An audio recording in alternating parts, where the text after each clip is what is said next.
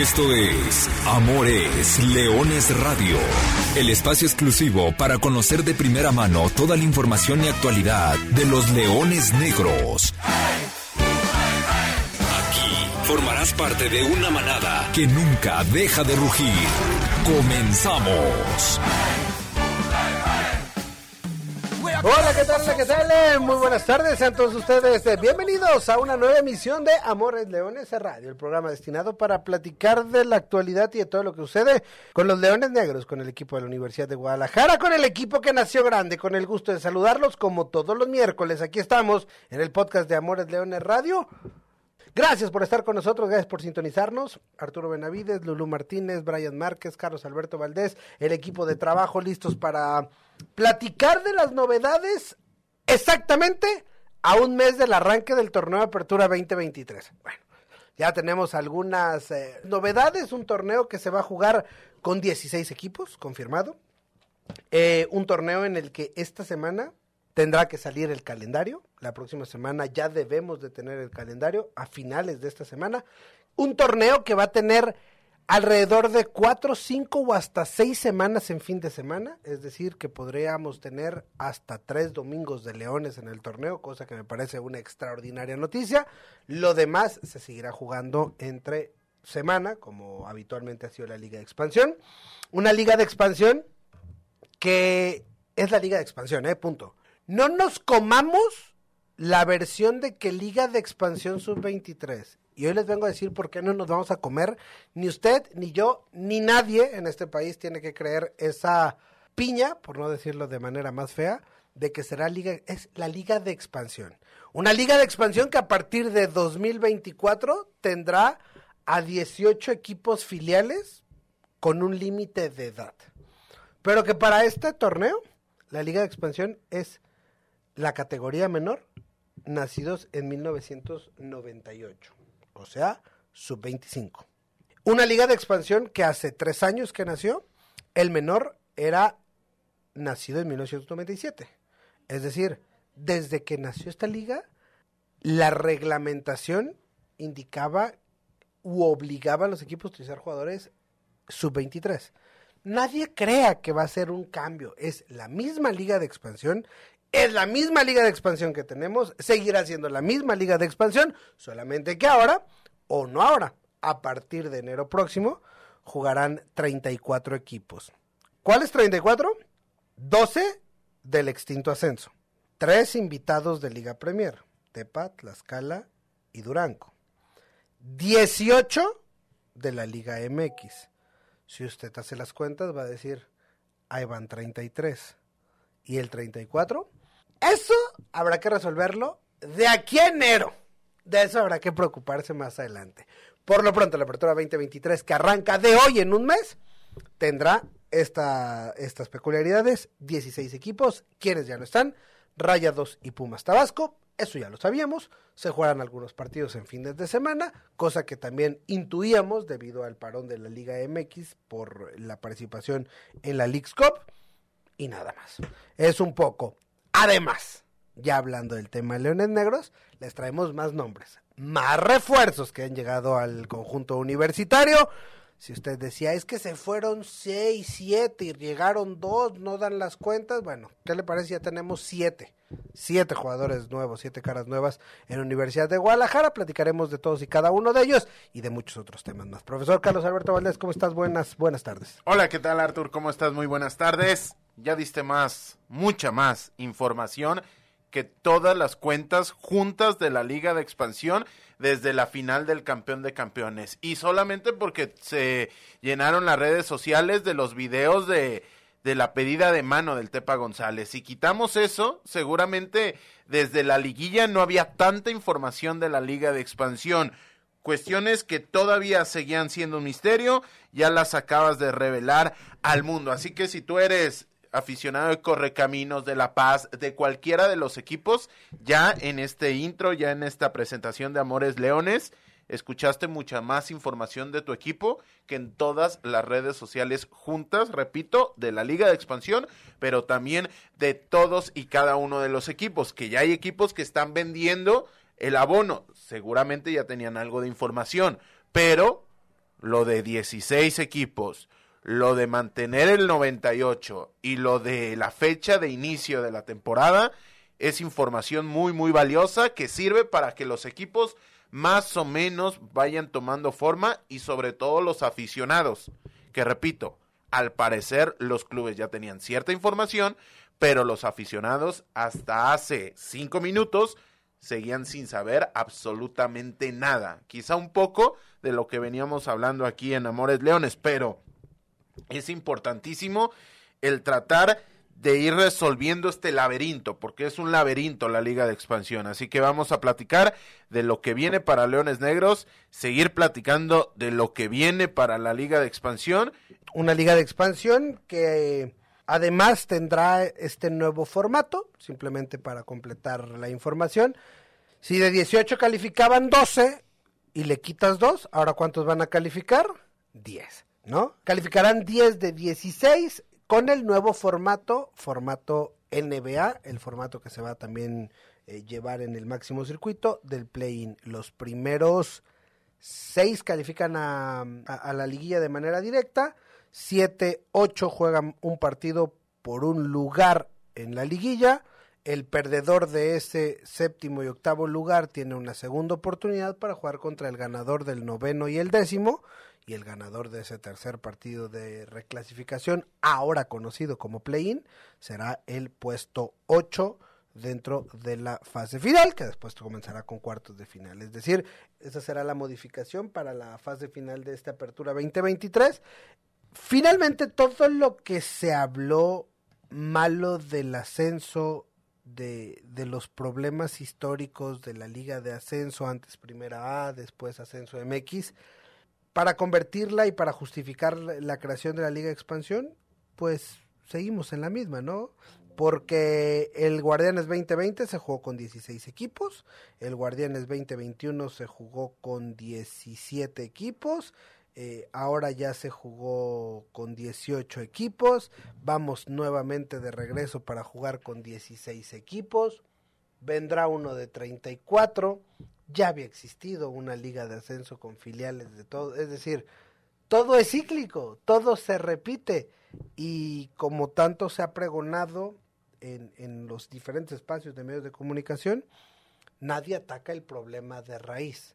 Todos vamos al técnico, al nombre, al jugador, pero nunca nadie ha metido las manos realmente en el lodo para intentar limpiar esto.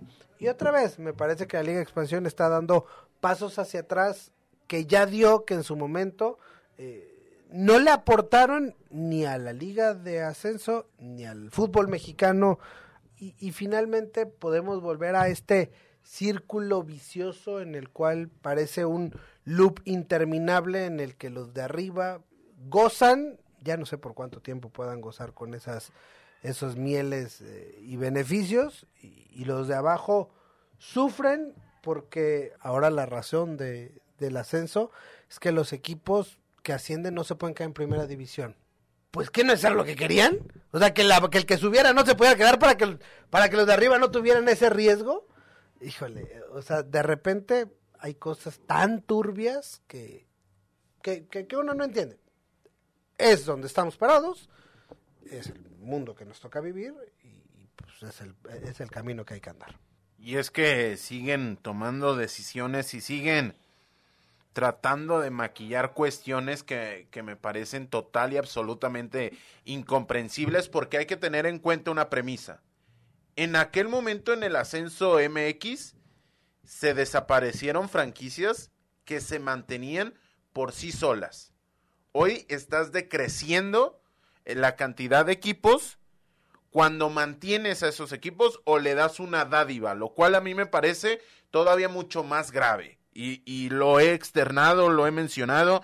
A mí esto me parece una especie de comunismo en la cual no te quiero hacer crecer, no quiero que crezcas, quiero bajarte cualquier posibilidad de acrecentar tu afición y a partir de ahí no me generes ningún tipo de ruido y esto sustentado bajo la idea, y aquí sí quiero ser muy puntual en, en este comentario, muchas veces escucho que Grupo Pachuca y Grupo Orlegui Son los únicos que generan futbolistas en México.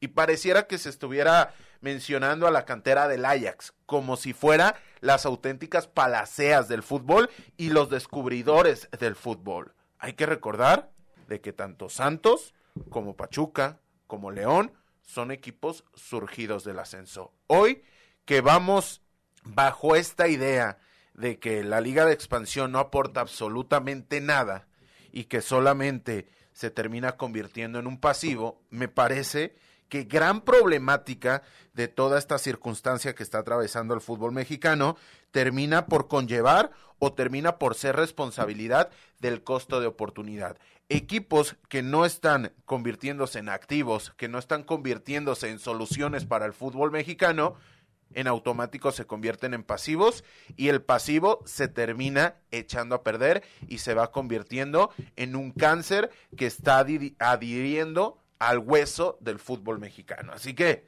a mí me parece que más allá de que se mantenga eh, o se mencione lo de sub-23, es solamente cambiar de nueva cuenta el nombre, de nueva cuenta las circunstancias, a la mitad de la temporada y cargarte a la sub-20, que era el principal baluarte y el principal sustento, ahora sí, del fútbol mexicano. Ya lo, dijimos mucho. Eh. O sea, si querías realmente promover eh, jugadores, que fuera esa famosa liga de desarrollo, bájale la edad, ¿no? Y obliga a los demás. Pero ahora vas a tener dos reglamentos, una liga con dos reglamentos. Ya, habrá tiempo, ¿eh? de, platicar de eso eh, después de la apertura 2023, cuando se llegue a dar eh, los calendarios, cómo van a jugar los equipos de ascenso, cómo van a jugar los equipos filiales. Cómo se van a distribuir. Dos grupos de 17, habrá un descanso, habrá... Mm, ¿Dónde? ¿Cuándo? ¿Jugarán estadios? ¿Los dejarán? Porque, Artur, aquí tengo un dato de las asistencias de las últimas filiales que jugaron en la primera A en la temporada clausura 2009. Y estamos hablando de que Chivas terminó metiendo 400 personas, que el Atlético Mexiquense terminó metiendo 150 personas, Santos 200 personas, Atlas 200 personas, el Monterrey, estamos hablando de que tuvo una asistencia récord dentro de este tema de las filiales de 500 personas y aquí vamos a conllevar y vamos a llegar al lugar fácil y decir, pues que jueguen en el barrial, pues que jueguen en, en Verde Valle, la cancha mide lo mismo, pero esto le va a tirar al traste por completo al mercado, porque si tú quieres globalizar los derechos de transmisión, ¿cómo vas a llegar con X, X empresa que existen alrededor del mundo que tratan de adherir a este tipo de, de, ligas que no son estelares para llenar un tanto su barra de, de partidos y de horarios? ¿Cómo vas a llegar a vender? Te vendo una, una liga que se juega en un estadio mundialista, dos veces mundialista, el Estadio Jalisco, pero que también se juega al lado de las vías del tren de Avenida Inglaterra. Y el balón se puede ir a las vías del tren. Y te voy a vender una idea de que tenemos el Estadio Azul, que tiene muchísima historia al lado de una plaza de toros, pero también tenemos el barrial que está como a 700 kilómetros de la ciudad de Monterrey. Ese, tipo de incongruencias terminan por dar al traste al que se trata de vender como el principal argumento y principal sustento, que es lo sostenido que es el tema económico en el fútbol mexicano.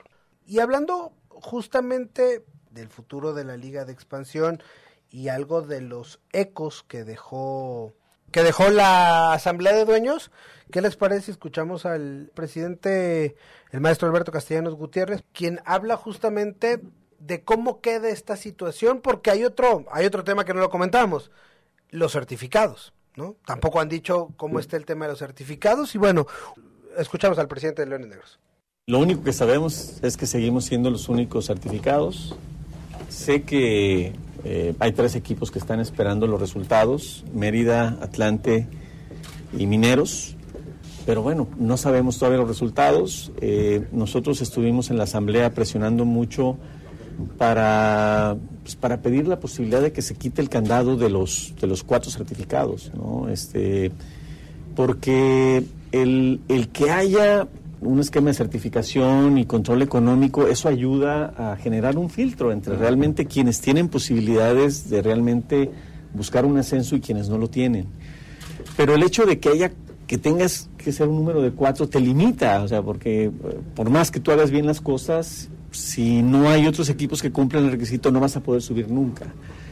Si quitaran ese requisito, la verdad es que eso le beneficiaría a todo el fútbol mexicano. Y bueno, en esta categoría nos serviría mucho porque inmediatamente al, haber ascenso y ya hora real, yo les decía, este, el hecho de que tú estés certificado no te da en automático este, el, pase a la primera división. Primero tienes que quedar campeón de campeones. Y ser campeón de campeones no es cualquier cosa. Ya lo vimos con Celaya, con muy buenos equipos, temporada tras temporada. No ha podido ser campeón. ¿Sí? Entonces no es tan fácil. Sin embargo, el hecho de quitar el requisito sí ayuda a que regresen los patrocinios, a que la gente regrese al estadio con la ilusión de que el equipo pueda ascender, a que regrese la venta de camisetas, a que tengas la posibilidad de que la economía en esta, en esta liga se mueva, ¿no? Y nos ayude a tener mejores equipos, mejores productos que ofrecerle a nuestra afición y es un ganar-ganar para todos, ¿no? Lamentablemente, bueno, pues no, no se ha podido resolver este tema. Seguiremos nosotros peleando porque se quite el requisito de los cuatro o que ojalá y ya haya cuatro certificados, ¿no? Este, hay tres ahí tocando la puerta, ojalá se certificaran los tres.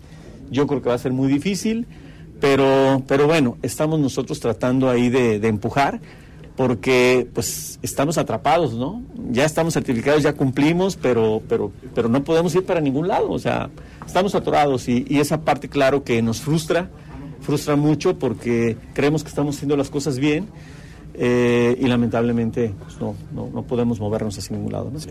Ahí están las palabras del maestro Alberto Castellanos, claro y contundente, y me parece que también hay que destacar lo sincero que es porque habla y externa algo que nosotros a la distancia hemos mencionado, pero que él como máximo responsable de este club termina por llevarlo y lo pone en la palestra. La dificultad que conlleva el poder cerrar patrocinios y el poder convertirte en sustentable para no depender de este subsidio. Y de igual manera dependes del tema económico, del subsidio que te da, de la limosna que te termina otorgando la propia rama, pero a la vez terminas dependiendo tu futuro de lo que haga un externo o lo que deje de hacer un externo, porque ese es el número mágico de los cuatro certificados. Se manejaba que Morelia podía llegar a ser uno de los certificados, prácticamente dan como un hecho el caso de que Atlante ya está con la palomita hacia arriba, pero mencionaba también el caso de Venados y de Mineros, y es una situación bastante, bastante incómoda que te termina conllevando un lastre que no te deja avanzar y que no te deja crear un proyecto sustentable, porque los resultados deportivos están ahí y habrá quien diga, pero ¿de qué están hablando? ¿Para qué estamos mencionando que Leones Negros pueda llegar a conseguir un ascenso si la temporada anterior le fue como le fue? Pero es que no puedes construir un equipo porque inclusive Luis Alfonso Sosa también lo ha mencionado. Una cosa es invertir, una cosa es eh, armar, un equipo para ascender y un equipo para competir solamente. Y esto termina llevando una consecuencia que significa las bajas asistencias, la propia dificultad de patrocinios de la cual ya platicábamos. Leones Negros trazó un proyecto deportivo claro y nos lo externaron año con año. Es más, nos lo externaron desde el primer año de la Liga de Expansión. El primer año fue una temporada para reestructurar, para apostar por la cantera, ver qué jugadores que estaban ahí abajo podían surgir y ser útiles, por decirlo de alguna manera, para el primer equipo. Después de eso, se hizo y pasó lo que pasó, ¿no? No hay que recordar mucho para saber qué pasó en la temporada 2021. El segundo año, después de decidir, de seleccionar, de reforzar al equipo, el objetivo fue muy claro, recuperar el protagonismo. Se optó por el regreso de Luis Alfonso Sosa, se calificó a dos liguillas, una vía repechaje, una de manera directa, y el equipo creo que cumplió el objetivo de recuperar el protagonismo. A partir de la tercera temporada, la recién concluida 22-23, el objetivo era buscar el ascenso, porque en el dicho estaba que a partir del tercer año se iba a reabrir el ascenso. Y Leones Negros cumplió y, lo escuchamos de, voz del presidente. Es decir, Leones Negros está certificado, porque tienes que poner la limitante en los cuatro. Eso mentalmente te genera. Y entonces esa pregunta expresa si no hay ascenso, ¿cuál es el objetivo de Leones Negros para el siguiente torneo? Escuchamos al presidente. No, bueno, pues nosotros tenemos que buscar seguir siendo competitivos. Siempre nosotros está la, la, la idea de, de, ser campeones, de estar ahí entre los primeros compitiendo y demás. En los últimos cuatro torneos hemos, hemos estado en liguilla, llegamos a la semifinal en el torneo este, de, apertura eh, pasado. Eh, pero, bueno, queremos ser campeones, o sea, queremos seguir presionando este, para que nos abran la puerta en, primera división, ¿no? Este, ya cumplimos toda la parte administrativa, de control económico y todas estas cosas, pero también en la parte deportiva tenemos que presionar más, ¿no? Y, ese es nuestro objetivo. En la parte de refuerzos, Alberto, digo, salen seis, siete jugadores, llegan dos experimentados, llegará alguien más. Ya llegó, de hecho, llegó Edson Torres, este, llegará Ulises Torres también, y estamos viendo todavía quién más, pero llegan, ya de entrada llegaron cuatro. Hay otros chavos que han estado llegando, de, de llega un chavito de sub-20 de Mazatlán, llega otro chavito este, que trajimos de visorías de, de, de otro equipo, de fuerzas básicas, Poncho ha estado jalando a varios chavos de que estaban en la segunda división. Entonces creo que vamos a tener un muy buen equipo, la verdad. Y, también pues es una oportunidad de bajarle un poquito la edad, de bajarle un poquito también este, al presupuesto, pero buscando eh, que no baje la calidad del equipo. Eso es lo que, lo que pretendemos. Creo que vamos a tener un muy buen equipo. Y estoy de acuerdo con el presidente. Me parece que Leones Negros está armando un muy buen equipo. De los cuatro, eh, dos ya hablamos la semana pasada. Javier, Arturo Javier Ledesma, capitán, campeón, experiencia en selecciones menores. Edson Rivera, capitán, campeón en Liga de Expansión, jugador de selecciones menores. Ahora, caras nuevas, profesor Carlos Alberto Valdés.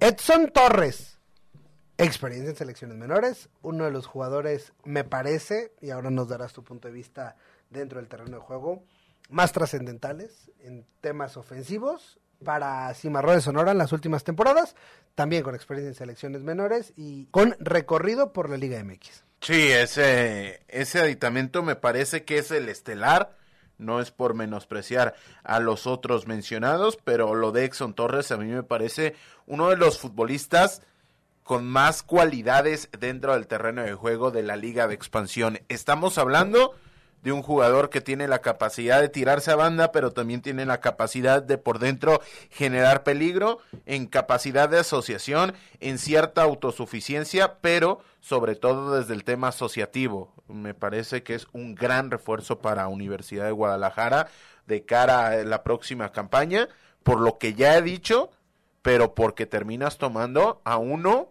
y me atrevo a decirlo, de los top 10 mejores jugadores de toda la división. Para hacer el paralelismo, está por encima de las expectativas con las cuales llegó eh, Miguel Vallejo hace 12 meses y está al nivel de Raí Villa, que llegaba como uno de los mejores jugadores de la división. Como campeón goleador, llegó Raí Villa y la semana pasada te quedaste con, con el dulce en la boca de decir que no había jugadores de Cimarrones. No, sí.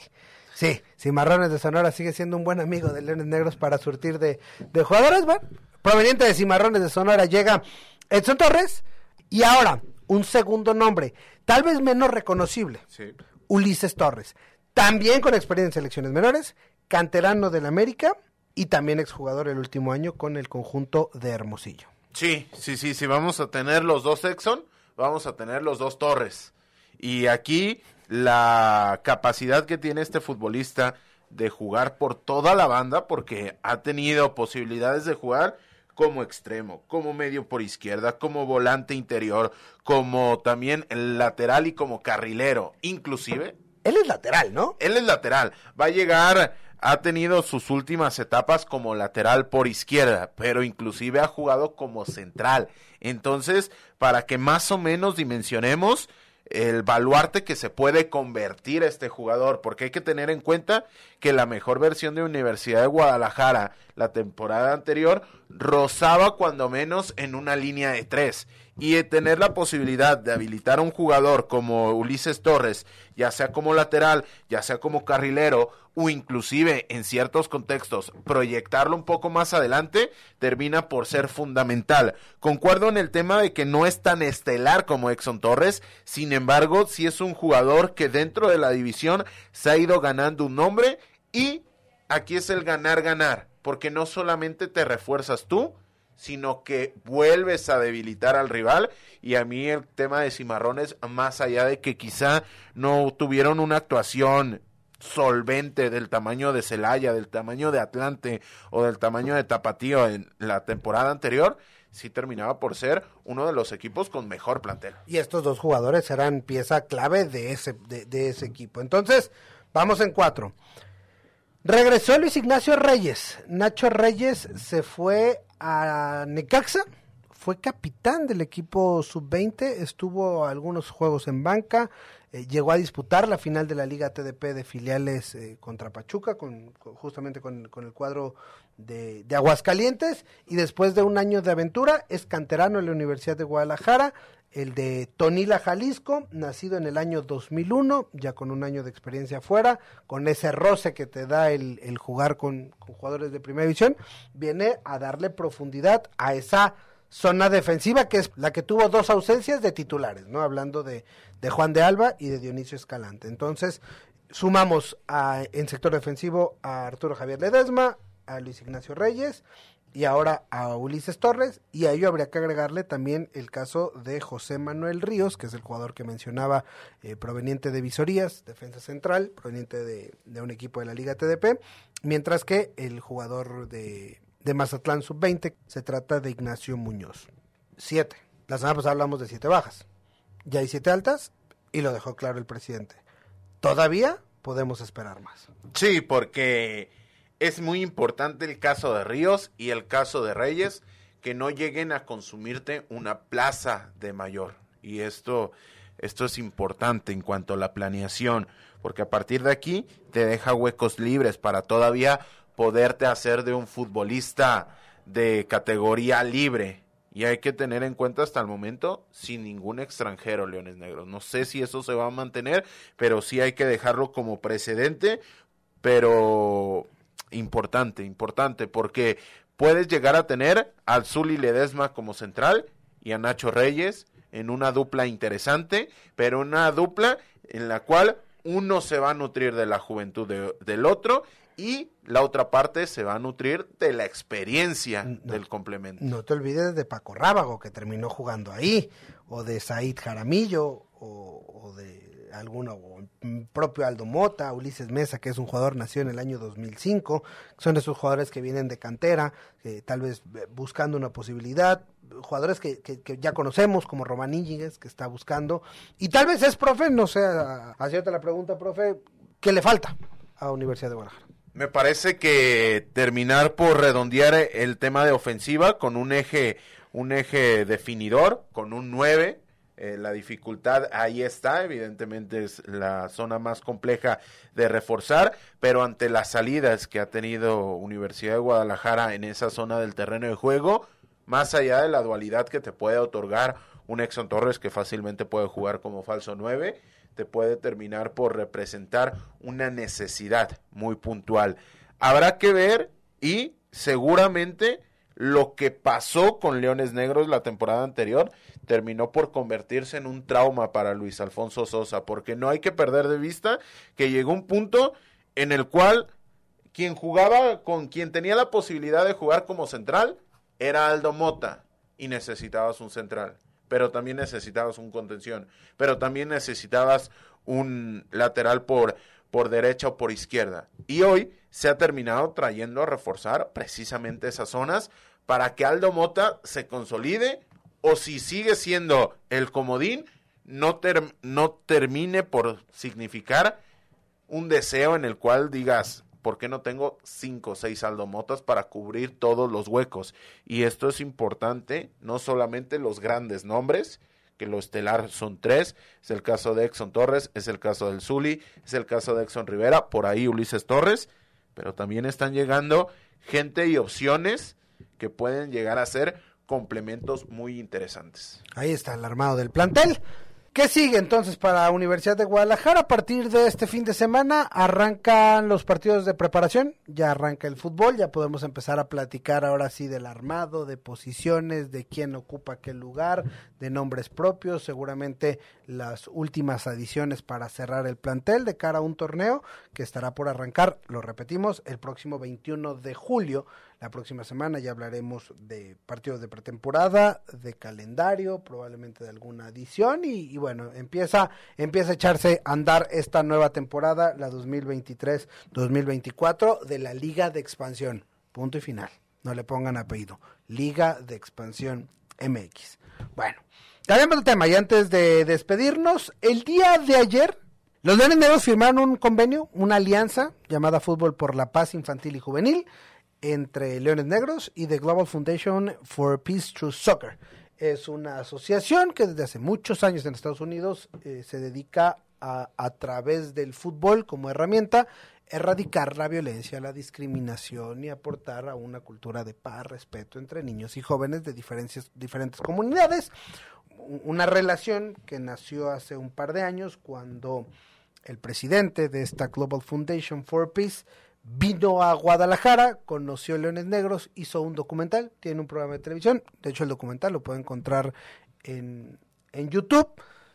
Y le gustó mucho eh, la manera en cómo se trabaja en las Fuerzas Básicas de Universidad de Guadalajara. Y a partir de ahí en el eslogan de los Centros de Iniciación Deportiva de Universidad de Guadalajara llamado Formamos Valores, eh, hizo mucho sentido coincide con, con el pensamiento de, estas, de, esta fundación y bueno, invitó a, a un par de entrenadores de, Leones Negros el año pasado para que fueran a unas clínicas de fútbol a Marruecos y a partir de ahí se ha dado esta relación que bueno, ayer se, se culmina con, con la firma de, del convenio. ¿Qué es esta firma del convenio o qué conllevará? Bueno, de entrada, este, este fin de semana personal de Leones Negros estará en Kansas City impartiendo clínicas de fútbol, ¿no? tratando de, combinar.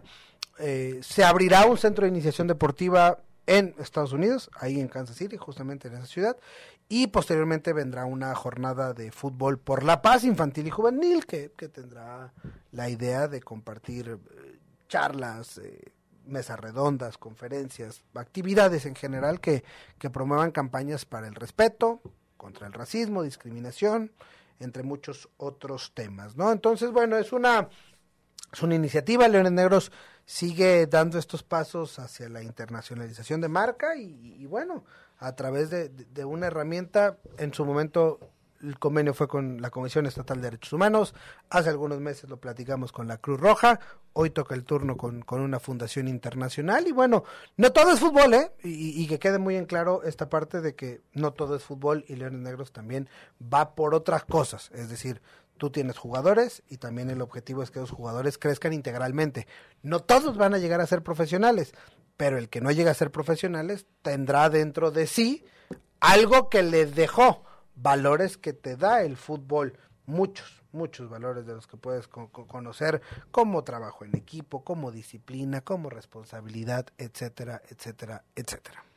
Sí, y me quedo con la idea del racismo, hoy que termina siendo nota dentro y fuera del fútbol, pero adherido al tema deportivo a nivel internacional, con lo que pasó con el, eh, Real Madrid y el Valencia, con lo que pasó el día de ayer con el Real Madrid y el Barcelona de básquetbol, la única manera de terminar con el racismo y con este tipo de conductas es hacer consciente a todos los implicados, agresores y agredidos, qué significa racismo, porque solamente nos quedamos con la idea general y quiere decir que ofendas a una persona, pero qué conlleva y qué termina por significar a la sociedad. Y Leones Negros sigue tratando de abonar en diversos temas. Ya hablábamos hace un par de, de semanas de las charlas que tuvieron al respecto del tema de la violencia contra la mujer y hoy se trata de hacer mucho más global esto y termino con esta idea no solamente aporta desde lo humano, sino que también es importante ese centro de formación en Kansas City, porque termina llevando la marca a otras latitudes, inclusive terminas sembrando una semilla fuera del territorio nacional. Y les das un sentido de pertenencia a todos esos mexicoamericanos, latinos, de que tienen algo que ver todavía ese sentimiento con México. Con eso estamos llegando al final de Amores Leones Radio en esta edición. Y a nombre de todos los que hacemos posible este programa, yo soy Arturo Benavides. Gracias por el favor de su atención. Tengan una extraordinaria semana. Simplemente no se olvide que goles son amores y amor es leones. Buenas tardes, buen provecho y arriba los leones negros. Hasta aquí llegamos. Gracias por ser parte de esta manada que nunca deja de rugir.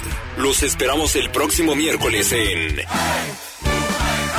Amores Leones Radio.